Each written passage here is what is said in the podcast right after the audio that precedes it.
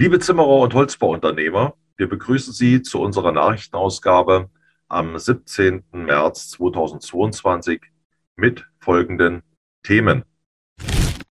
Neues in der Zimmerer Infoline. Die Arbeitsunfähigkeitsbescheinigung wird elektronisch. KfW-Förderung, Bundesregierung korrigiert Beschluss. Arbeitssicherheit, neues Übersichtsplatz erstellt. Holzfeuchte Messungen in betrieblichen Routine einbinden.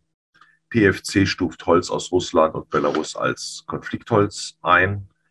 Holzpreise, KVH leicht gefallen, BSH und Dachlatten gestiegen. Die Meldungen im Einzelnen. Arbeitsunfähigkeitsbescheinigung. Seit dem 1. Januar 2022 ist die elektronische Arbeitsunfähigkeitsbescheinigung eingeführt. Dabei gibt es eine Übergangsphase bis zum 30. Juni 2022. Bis dahin sollen alle Arztpraxen auf das neue Verfahren umgestellt sein.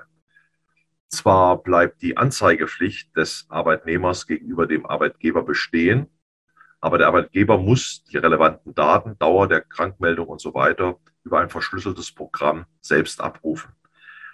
In der Zimmer Infoline finden Sie dazu ein umfangreiches Informationsblatt. KfW-Förderung. Die Verbände hatten den überraschenden Stopp der KfW-Fördermittel Anfang des Jahres durch die Bundesregierung scharf verurteilt. Die Abflurfristen wurden daraufhin neu angepasst. Es empfiehlt sich, die Veröffentlichung der KfW ständig zu verfolgen und dabei die offiziellen Internetseite www.kfw.de zu nutzen. Arbeitssicherheit. Ein überarbeitetes und aktualisiertes Merkblatt zum Schutz vor Absturz auf Baustellen ist erschienen. Den jeweiligen Stand des Infoblatts können Sie auf der rechten oberen Seite nachvollziehen.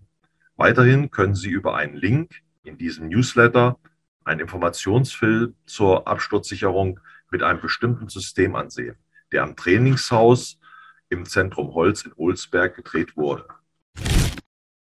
Holzfeuchtemessung. Immer mehr Bauherren und die beauftragten Bausachverständigen fordern einen Nachweis zur durchgeführten Holzfeuchtemessung.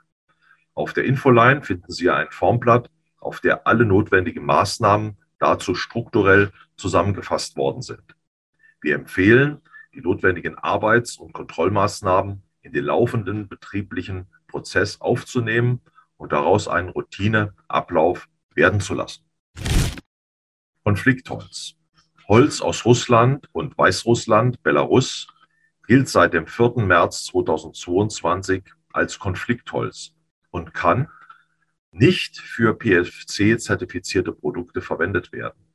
Das wird sicherlich dazu beitragen, dass Holz weiter im Preis steigen wird, weil das Holz aus diesem Markt nicht mehr zur Verfügung steht. Holzpreise. Die Preise für Holz auf dem US-Markt bewegen sich für Bauholz stabil, leicht oberhalb der 1000-Dollar-Grenze auf erhöhtem Niveau und halten den deutschen Markt ebenfalls weiter hoch. Die Durchschnittspreise vom 3. März 2022, Fichte KVH NSI 580 Euro pro Kubikmeter, Fichte Duo Trio NSI 680 Euro pro Kubikmeter. Diese sind leicht, beide leicht gefallen.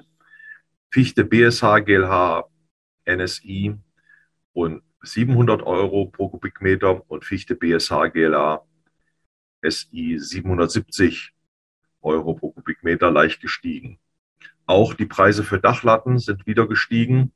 Ein Paket mit 630 Stück kostet seit dem 7. März 540 Euro. Alle Preise nach Liste, Franco und Mehrwertsteuer. Die Lieferzeiten ähm, sind zwei bis drei Wochen. Dabei kann es wegen der gestiegenen äh, Dieselpreise zudem zu Logistikaufschlägen kommen. Die Preise oder die Lieferzeiten sind weiterhin konstant bei zwei bis drei Wochen, aber es kann zu erheblichen Wartezeiten bei der Ablohnung kommen. Zum Schluss noch ein Ausblick auf eine Veranstaltung im Zentrum Holz. Die Digitalisierung ist aus dem Zimmer- und Holzbaugewerbe nicht mehr wegzudenken und wird immer wichtiger. Verschiedene Softwarehersteller für den Holzbau stellen an konkreten Praxisbeispielen das mögliche Zusammenspiel vor und geben einen Einblick in die Zukunft. Melden Sie sich bei Interesse zügig an. Die Teilnahme für die Veranstaltung am 28. April ist auf 20 Plätze beschränkt. Vielen Dank für die Aufmerksamkeit und bis zum nächsten Mal. Tschüss.